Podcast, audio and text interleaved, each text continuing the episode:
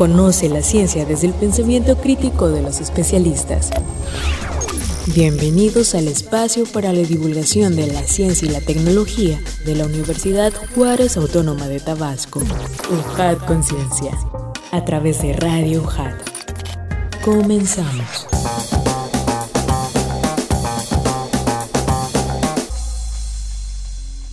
Amigos, ¿cómo están? Bienvenidos sean una vez más a este su programa UJAT Conciencia, este espacio de divulgación científica y tecnológica de la Universidad Juárez Autónoma de Tabasco. Sean bienvenidos a Radio UJAT 107.3 FM Voz Universitaria. Qué gusto que estén con nosotros en esta rica tarde o en cualquier momento que nos estén escuchando a través de internet en www.radio.ujat.mx. Nuestra ubicación es Avenida Universidad sin número, zona de la cultura, Colonia Magisterial Villahermosa, Centro Tabasco código postal 86040. Bienvenidos, estamos muy contentos de que sean partícipes de esta producción original de la Universidad Juárez Autónoma de Tabasco de la Secretaría de Investigación, Posgrado y Vinculación, realizado por la Dirección de Difusión y Divulgación Científica y Tecnológica. Y bueno, agradecemos en esta ocasión a la División Académica de Ciencias Sociales y Humanidades y por supuesto a la Dirección de Comunicación y Relaciones Públicas por brindarnos su apoyo para realizar este programa. Y si quieren ser parte de nuestra comunidad científica, súmense en nuestros contenidos a través de las redes sociales. Estamos en Facebook, Twitter, Instagram como Ciencia y Tecnología UJAT. Y si quieren encontrar algún contenido en específico de videos o algunos eh, tutoriales, también lo pueden seguir en nuestro canal de YouTube como Ciencia y Tecnología UJAT. Y anteriormente les decía que pueden escuchar nuestra retransmisión como versión de podcast, ya sea en Facebook, en YouTube, pero también estamos en Spotify, así que allí los esperamos. Nos buscan como Ciencia y Tecnología UJAT o como UJAT Conciencia. Así que ahorita regresamos, vamos a escuchar la siguiente información y ahorita regresamos.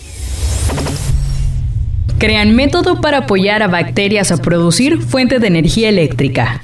Investigadores fabricaron rascacielos microscópicos para comunidades de bacterias con el objetivo de ayudarlas a producir electricidad con únicamente la luz del sol y agua. Según publican en Nature Materials, profesionales de la Universidad de Cambridge usaron la impresión en 3D para generar redes de nanoviviendas de enorme elevación en las que las bacterias amantes del sol tengan la posibilidad de crecer velozmente. Asimismo, otros grupos de investigadores extrajeron energía de bacterias fotosintéticas. Sin embargo, el de Cambridge encontró que, si se les otorga el hogar correcto, la proporción de energía se incrementa en bastante más de un orden de intensidad. Sus resultados abren novedosas vías en la generación de bioenergía y sugieren que las fuentes biohíbridas de la producida por el sol serían un elemento fundamental en la conjunción de energías con cero emisiones de carbono. Inteligencia artificial ya es capaz de reconocer las emociones de los seres humanos.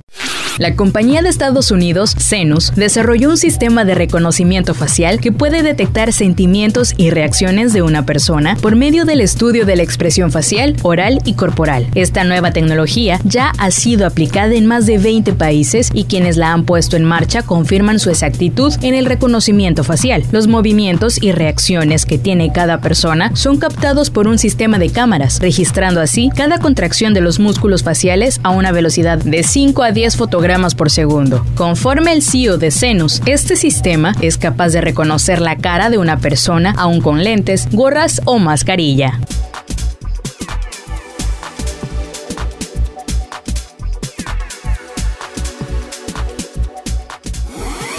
Encuentra más contenido en redes sociales. Síguenos en Facebook, Twitter y YouTube como Ciencia y Tecnología UJAT. Efemérides científicas. El 7 de marzo de 1938 nace el físico francés Albert Fer. Recibió el Premio Nobel de Física en el año 2007 por el codescubrimiento de la magnetoresistencia gigante, con lo que revolucionó la tecnología de los discos duros, permitiendo un gran incremento de su capacidad. Y el 8 de marzo es el Día Internacional de la Mujer. En 1975, la Asamblea General de la ONU declaró este día como el Día Internacional por los Derechos de la Mujer. Esta fecha se eligió en virtud de que el 8 de marzo de 1857 miles de trabajadoras textiles se manifestaron en las calles de Nueva York con el lema Pan y Rosas para exigir mejores condiciones laborales y reivindicar el recorte del horario y el fin del trabajo infantil.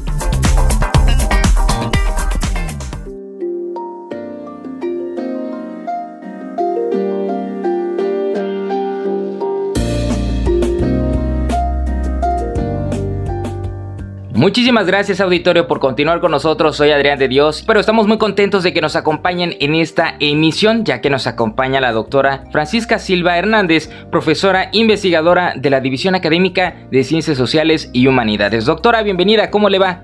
Hola, mucho gusto, este Adrián. Buenas tardes a todos. Este, pues agradecida por la invitación y de compartir precisamente un proyecto de investigación que estamos realizando eh, con financiamiento y pues compartir con ustedes todo lo que hasta ese momento llevamos de hallazgos y conocimiento al respecto del tema. Así es, doctora, y sobre todo también otras aristas que puedan surgir alrededor de esta temática que es muy importante y de la cual pues todos somos partícipes de cierta manera, ¿no? Les voy a platicar un poco de la trayectoria de nuestra invitada y es que nos llena de mucho gusto que la doctora Francisca Silva Hernández sea profesora de la DAXI, de la División Académica de Ciencias Sociales y Humanidades de nuestra universidad. En el trayecto de su formación académica cuenta con doctorado en métodos de solución de conflictos y derechos humanos del Programa Nacional de Posgrados de Calidad del CONACIT posgrado de especialización en prevención, análisis y gestión de conflictos, estrategias avanzadas de negociación y mediación por la Universidad de Castilla-La Mancha, eso en España, maestría en resolución de conflictos y mediación por la Universidad Juárez Autónoma de Tabasco y licenciada en sociología por nuestra UJAT. También pertenece a grupos colegiados como miembro del Sistema Nacional de Investigadores, miembro del Sistema Estatal de Investigadores, miembro de la Red Mexicana de Estudios de los Movimientos Sociales, con perfil PRODEP, integrante del Cuerpo Académico de Estudios Contables y Administrativos, también coordinadora académica del doctorado en Métodos de Solución de Conflictos y Derechos Humanos perteneciente al PNPC CONACIT.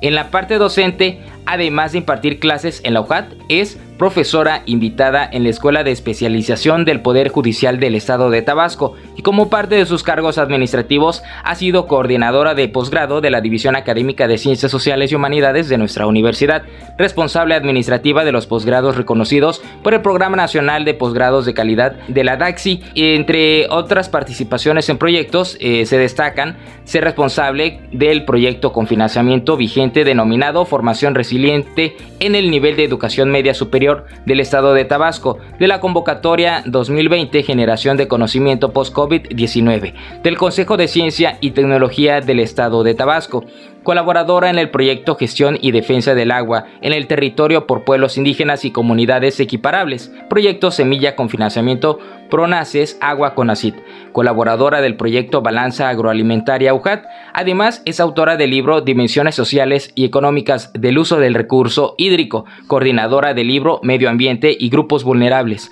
también autora de capítulos de libros en temas de medio ambiente, agua, justicia alternativa, autora de artículos publicados en revistas indizadas en temas de medio ambiente, justicia alternativa, recurso hídrico también. Y para concluir con su amplia trayectoria, cabe destacar su participación disciplinar y académica como ponente en eventos académicos nacionales e internacionales en temas de justicia alternativa, mecanismos alternativos, derechos humanos y medio ambiente. Y ahora también se le va a sumar estar en el programa de HAT Conciencia. Y bueno, bueno auditorio, estamos muy contentos de que nos acompañe. Les recuerdo el nombre de nuestra invitada, la doctora Francisca Silva, profesora investigadora de la División Académica de Ciencias Sociales y Humanidades. Y como escuchamos, vamos a platicar sobre precisamente este proyecto actual, Acciones Postpandemia de Formación Resiliente en el nivel de educación media superior del estado de Tabasco. Y vamos a platicar sobre el tema Acciones de Formación Resiliente en tiempos de pandemia. Pero vamos a escuchar esta cápsula de introducción y ahorita regresamos.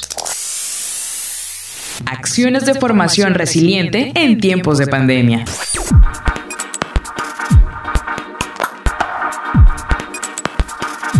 En un escenario de contingencia mundial, a raíz de la expansión de contagios por el coronavirus SARS-CoV-2, la población se advirtió en riesgo, amenaza y vulnerable. Ante esta emergencia y después de más de dos años de vivir en medio de las múltiples afectaciones generadas por la pandemia de COVID-19, las instituciones sociales se vieron mermadas. En lo que a la institución educativa respecta, hubo una respuesta emergente, con el afán de concluir el periodo o ciclo escolar de manera virtual en cada estado de la República Mexicana. Las condiciones, si bien no fueron óptimas por carecer en algunos casos, con los recursos o medios necesarios, se buscaron y adaptaron los procesos educativos de las sesiones en clases virtuales a través de diversas plataformas digitales. Con ello se reanudaron las clases y actividades administrativas de las instituciones educativas que coadyuvaron el acceso y garantía al derecho humano a la educación. En el caso de Tabasco, en el nivel medio superior, ante estos procesos de cambio repentino emergieron situaciones de riesgo y vulnerabilidad en la comunidad escolar que comprende a docentes, personal administrativo, estudiantes y padres de familia. Sin duda, la educación en el nivel medio superior en crisis ha llamado la atención de profesores de la Universidad Juárez Autónoma de Tabasco, con el interés de fomentar sistemas educativos más resistentes y adaptados para hacer frente a emergencias sanitarias, desastres naturales, problemas sociales, así como garantizar que la educación se mantenga en medio de este tipo de situaciones durante y después del suceso. Sin embargo, las acciones de adaptabilidad pueden tener resultados a corto, mediano y largo plazo acorde al fortalecimiento paulatino del aprendizaje, participación y colaboración de la comunidad educativa. El proyecto se desarrolla mediante una revisión bibliohemerográfica, mapeo cualitativo del objeto de investigación, propuesta de creación de instrumento, recolección de información, análisis y procesamiento de la recolección de datos, para generar aportaciones en grupos de educación media superior modalidad abierta. Todo ello conlleva situar y plantear esos puntos de resiliencia y no desfasar la brecha educativa en ese momento.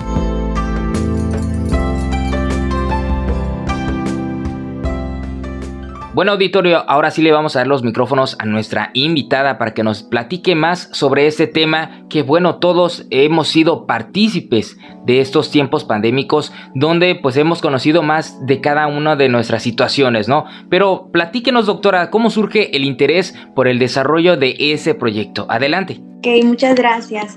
Bueno, el interés nace precisamente de, aquella experiencia eh, personal con los estudiantes, con los compañeros eh, de la universidad, con otras universidades igual, y la comunidad estudiantil como tal, ¿no? De todos aquellos procesos que nacieron de, de una cuestión adaptativa emergente por la cuestión de la pandemia. Entonces ya en casa estuvimos viendo precisamente todas aquellas dinámicas que emergieron de la organización familiar, de la organización este, como estudiantes, de la organización como instituciones educativas, para poder continuar con el proceso de enseñanza-aprendizaje a, a, los estudiantes, ¿no? Pero también ver aquel, aquel otro sector de este, no escolarizado, sino todas aquellas personas que en un estado eh, de educación media superior necesitaban precisamente continuar con sus estudios y a esto nos vamos a referir un poco en la cuestión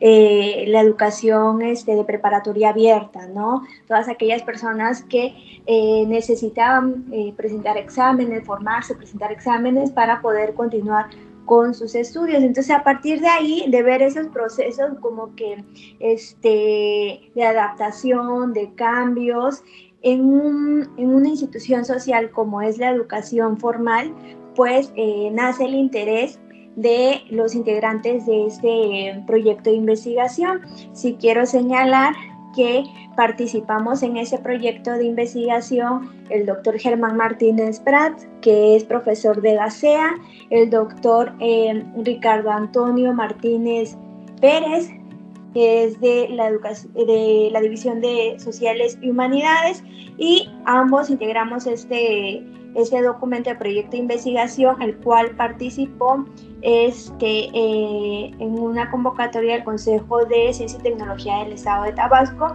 cual fue eh, aprobado y entonces empezamos a llevarlo a cabo. Es, muy interesante, doctora, porque además de, visualizar el campo de la educación, digamos, convencional, pues vemos esta parte de la preparatoria abierta, ¿no? Es, es muy interesante este punto que usted menciona. Sí, claro, porque ahí no estamos en un solamente rango de personas de una, de una edad, sino vemos que cuando estamos en una formación continua y más en ese modelo educativo, pues las personas este, son de diversas edades, ¿no? Entonces, fue algo que nos llamó a nosotros eh, la atención y prácticamente nuestro instrumento fue aplicado precisamente a personas entre 15 y 26 años. Entonces ahí vemos precisamente una serie de conductas, de acciones, de patrones en las que podemos ver la manera en que se dio ese proceso de resiliencia en el sistema educativo y que y que da la pauta también para, para ver lo que nosotros pusimos en el, como título a ese proyecto, una formación resiliente, ¿no? Porque estábamos habituados a, ciertas dinámicas este, y de un día a otro movilizarnos y cambiar de forma pues la gente, entonces sí fue una cuestión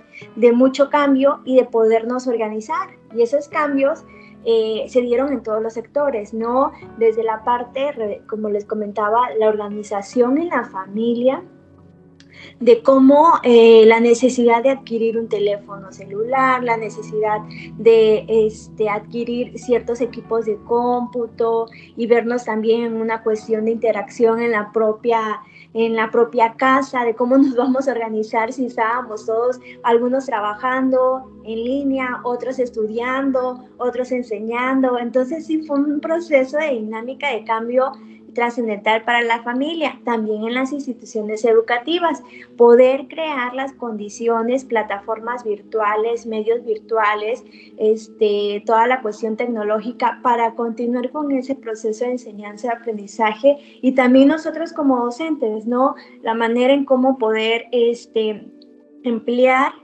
aprovechar y potencializar todas aquellas plataformas digitales y virtuales para poder continuar con el proceso de enseñanza-aprendizaje. Entonces, eh, también importante recalcar la parte del personal administrativo de las instituciones. Entonces, sí fue una labor ardua de de todo y está haciendo, ¿no? Porque como bien comentabas tú, no es, no es una, una cuestión de post pandemia, porque pues todavía seguimos en la misma, sino es en ese proceso de adaptación, qué acciones estamos encaminando, en un proceso de que sí pueda favorecer y podamos continuar dentro de los medios que tenemos con los recursos, elementos que tenemos en el proceso de enseñanza-aprendizaje.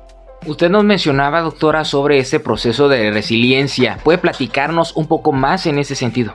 Sí, claro. Eh, en el aspecto de la resiliencia, pues nosotros eh, lo estamos concibiendo en esta parte, ¿no? Siempre nos viene a la cabeza la manera en cómo este, las habilidades y competencias que tenemos para eh, cuestiones adversas, ¿no? En algo que no estamos preparados. Y en la cuestión educativa, pues eh, va un poco eso, ¿no? A la multidimensionalidad de todo el proceso que hubo, a esa transformación pues compleja para todas las, eh, toda la comunidad estudiantil y me refiero a comunidad estudiantil a, este, a estudiantes, profesores, personal administrativo, eh, la propia familia, los, eh, las autoridades de los planteles educativos, que son todos esos actores que convergen en el sistema, ¿no? Entonces, la parte de poder este, instaurar,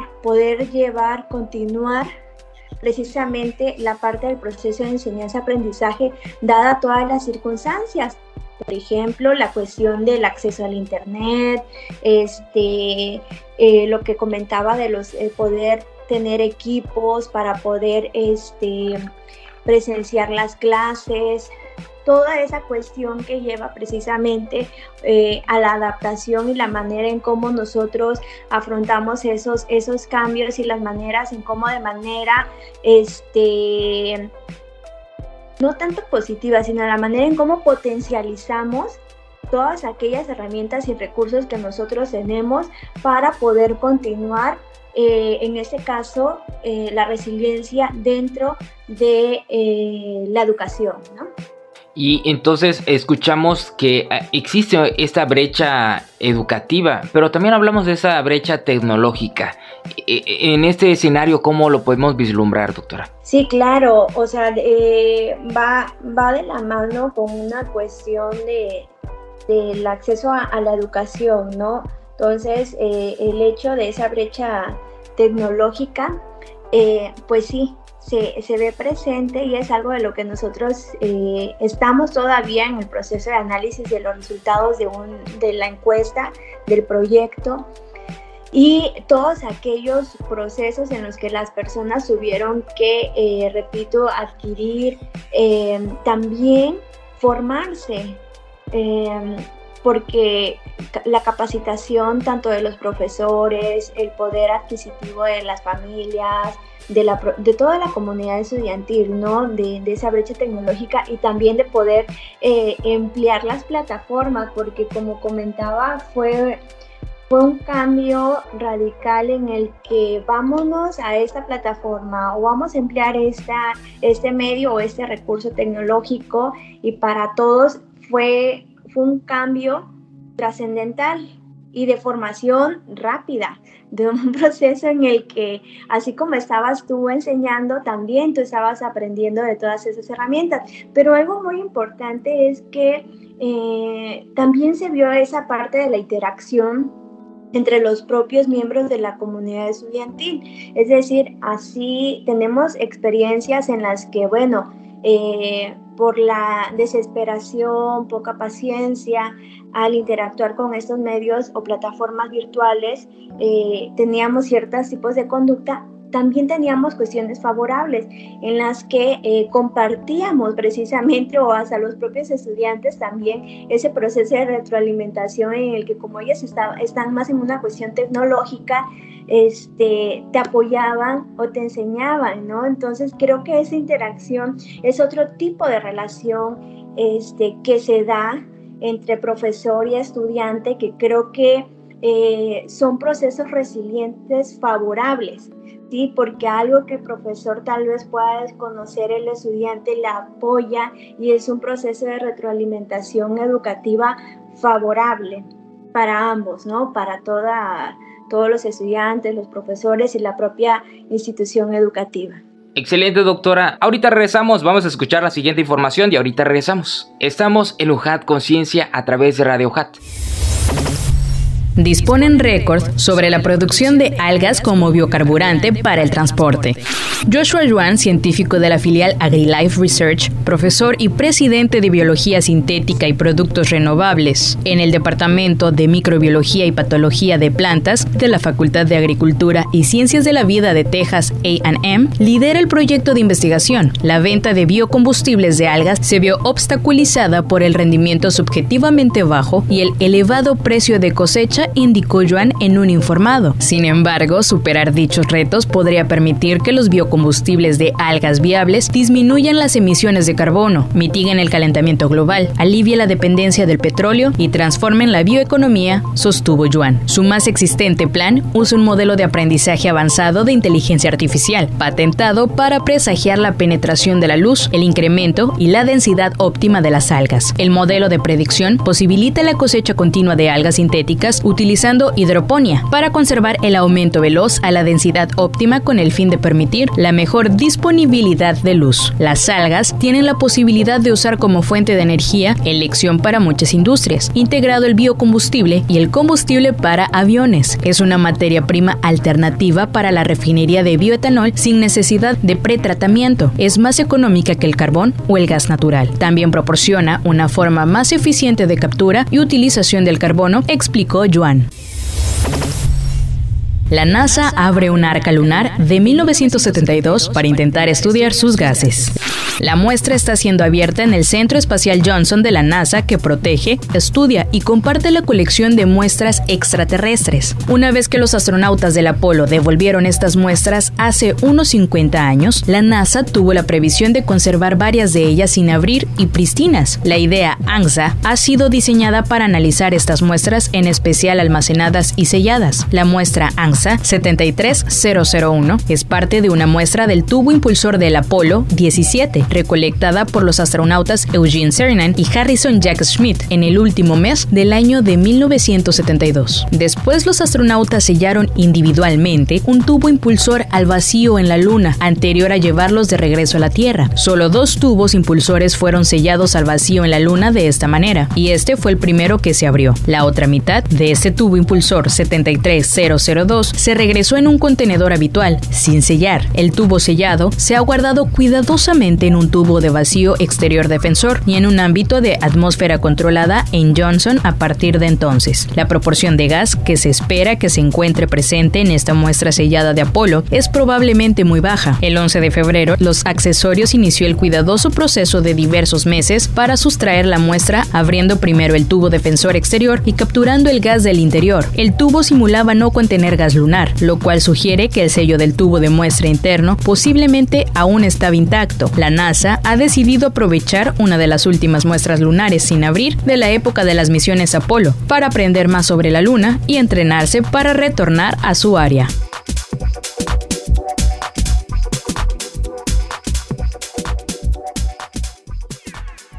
Muchísimas gracias por continuar con nosotros amigos, esto es UJAT Conciencia a través de Radio UJAT. Y seguimos platicando con la doctora Francisca Silva Hernández, profesora investigadora de la División Académica de Ciencias Sociales y Humanidades, platicando sobre este proyecto, acciones de formación resiliente en tiempos de pandemia.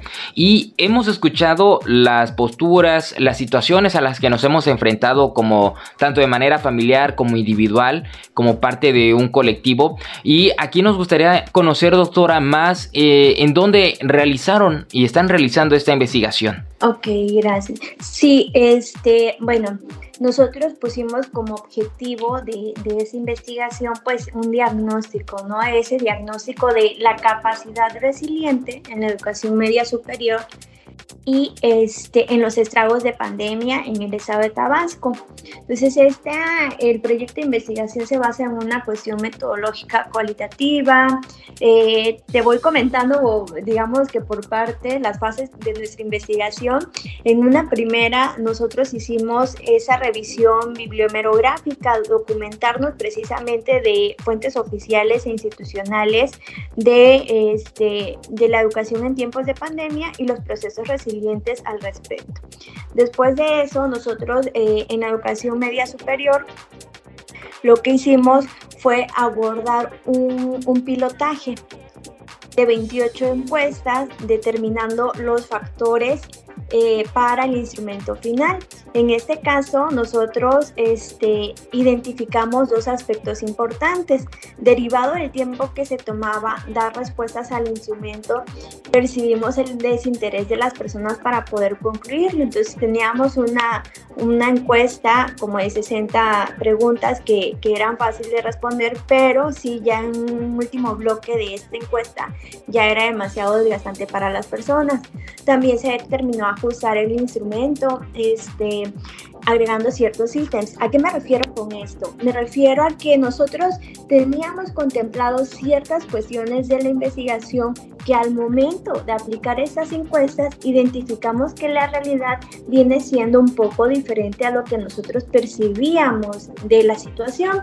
Entonces, la ventaja de, aplicar esas encuestas como pilotaje nos dio apertura de poder concretar bien el instrumento que íbamos a aplicar para obtener mejores resultados de, este, de la investigación.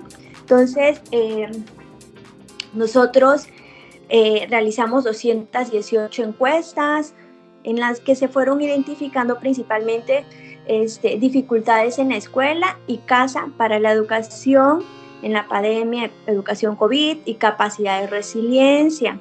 Se cubrió la totalidad de las encuestas esperadas en ocho municipios del estado de Tabasco en instituciones de educación media superior eh, y aquí también algo muy importante, del total de las encuestas, el 61% fueron mujeres entre 15 y 26 años y el 39% fueron hombres en el mismo rango de edad. ¿no? Entonces vemos también una cuestión que ha venido preponderando, que es la parte de género en el sector educativo.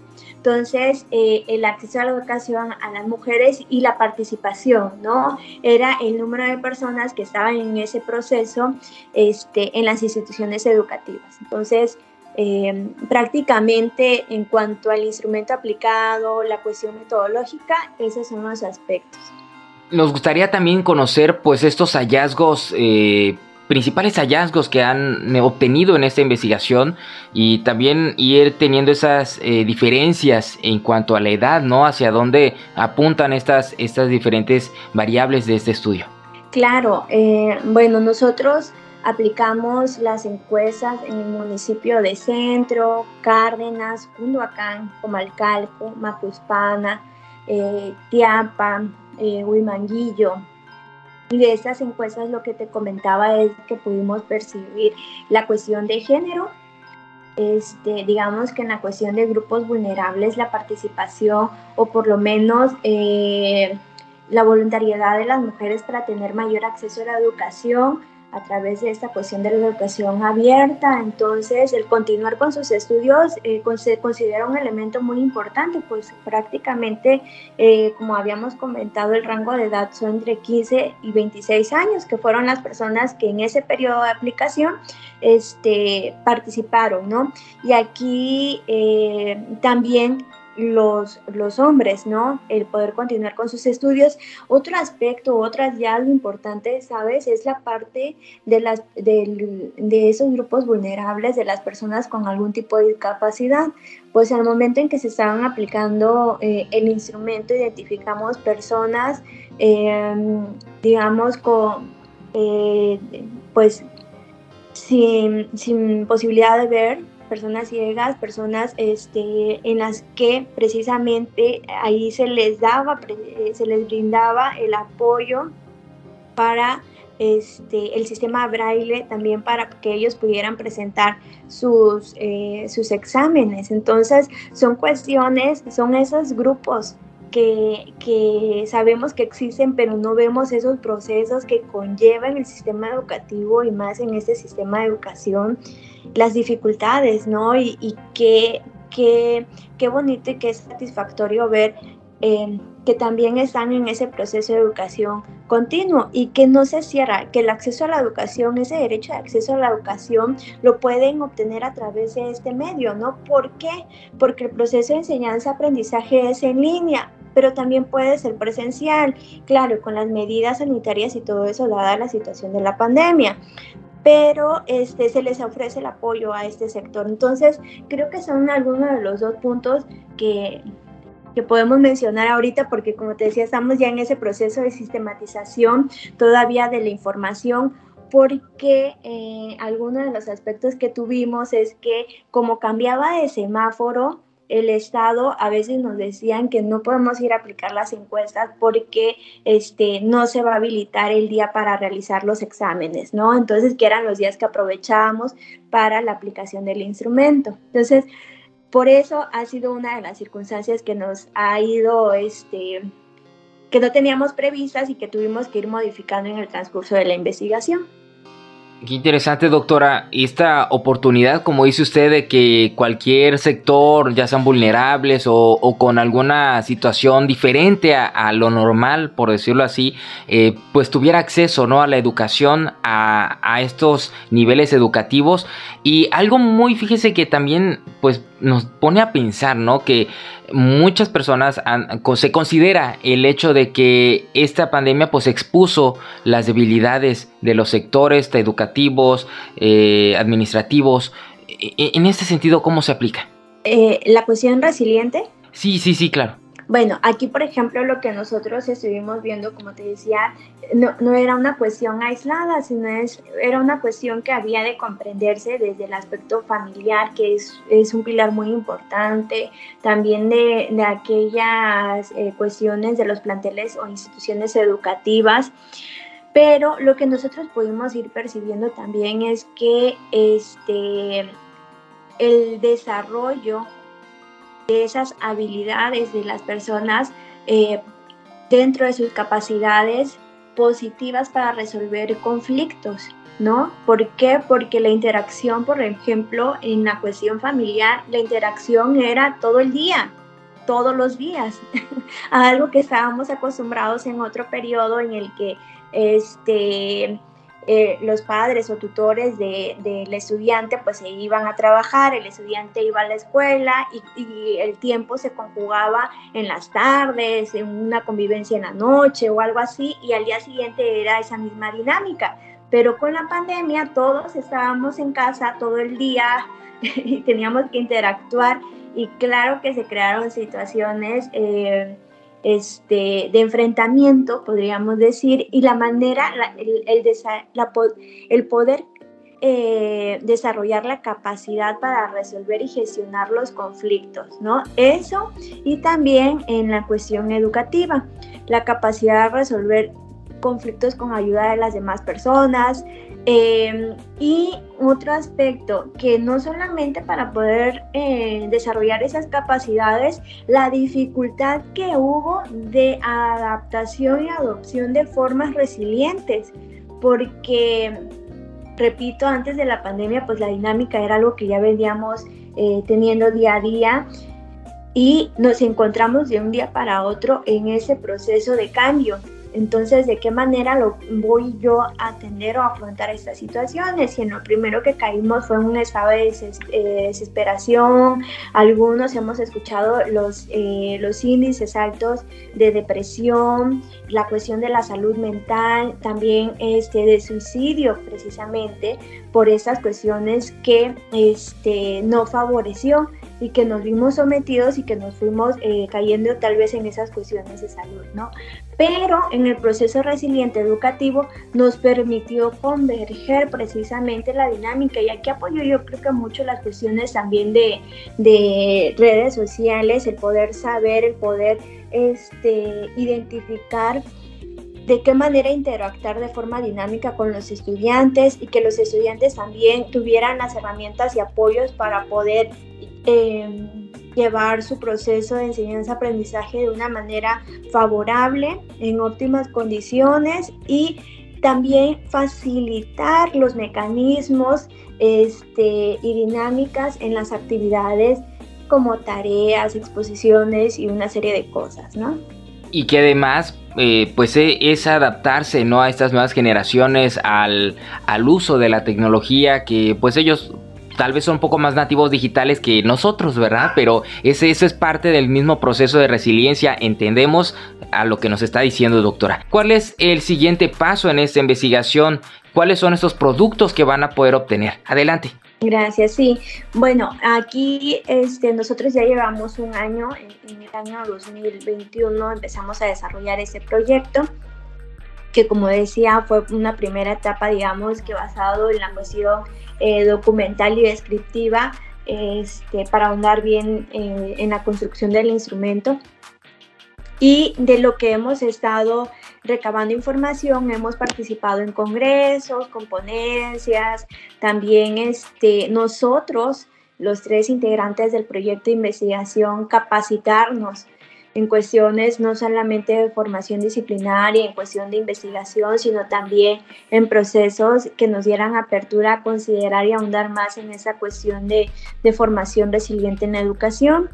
Este, bueno, eh, como tal, nosotros tenemos eh, también capítulos de libros publicados al respecto y producto final de este proyecto de investigación es un libro. Eh, en el libro vamos a escribir ya, como bien comentábamos, esta parte eh, conceptual de resiliencia y las implicaciones sociales y económicas ¿no? Todo lo que hubo eh, de inversión y gasto como tal en el sector educativo de manera económica este, a raíz de la pandemia y que todavía continuamos como tal, que es algo que emergieron gastos en las instituciones y hasta en las propias familias, ¿no? De una situación que no teníamos prevista. Y este, en la integración de ese mismo libro, pues vamos ya a eh, dar a conocer los resultados de la aplicación de, del instrumento eh, metodológico y ya señalando precisamente los hallazgos y las, eh, el informe como tal, ¿no? Y ciertas consideraciones y reflexiones que este, hemos estado eh, viviendo, hemos estado presenciando al respecto en el desarrollo de ese proyecto de investigación.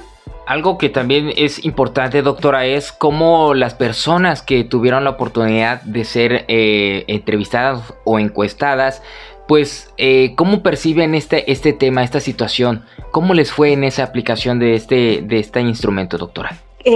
bueno, aquí, por ejemplo, tanto la vivencia de ellos como nosotros al momento de aplicar el, instrumento, ¿no?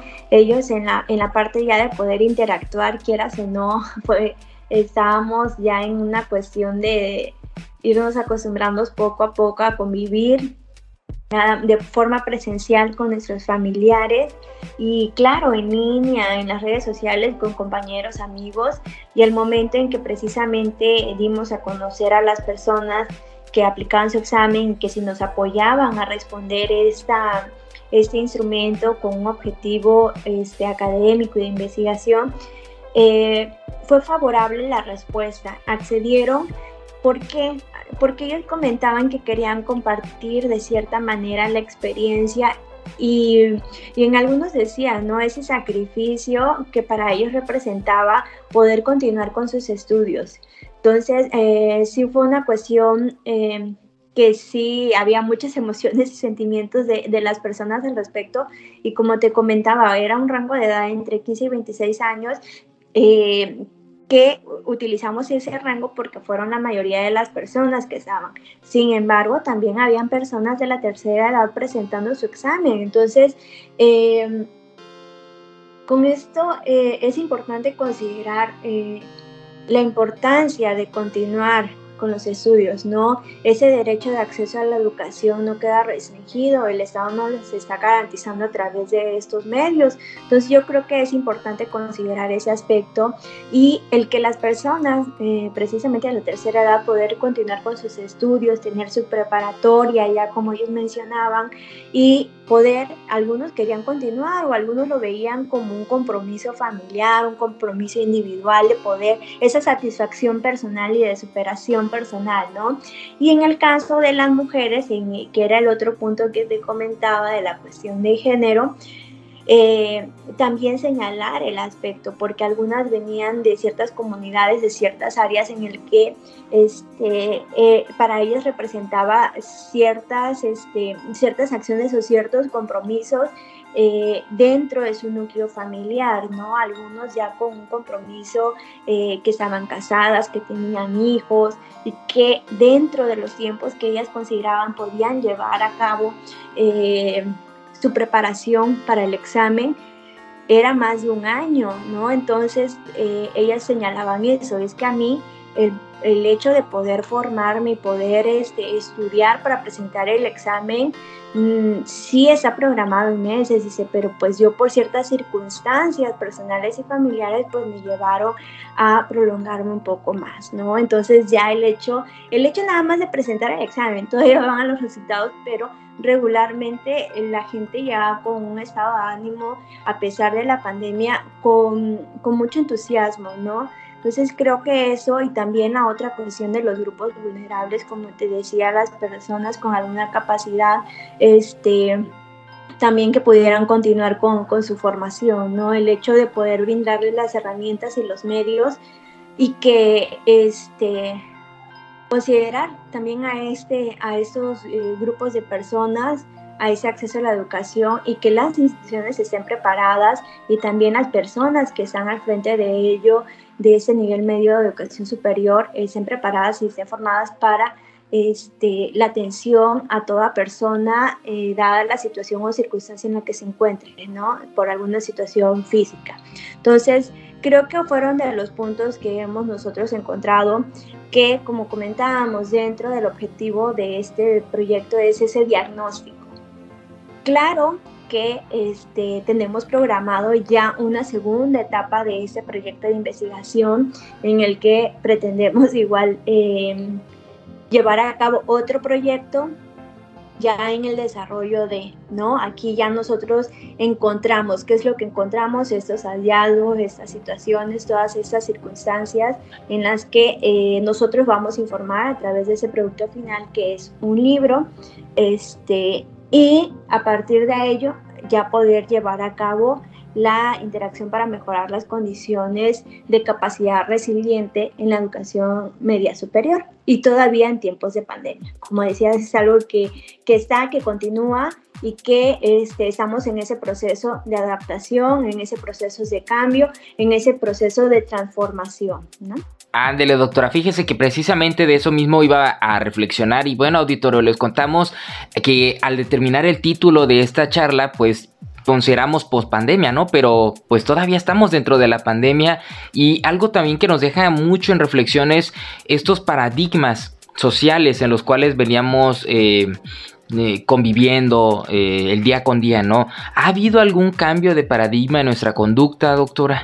Claro, sí, creo que el, hecho nosotros de poder Em, situarnos en un escenario de reconocer y de ver que podemos ser capaces de transformar las situaciones de manera favorable con los medios y recursos que tenemos ah, es muy satisfactorio, ¿no? El hecho de que eh, no pensamos nunca que poder llevar a cabo la presencia de mi clase, ¿no? A través de un teléfono celular.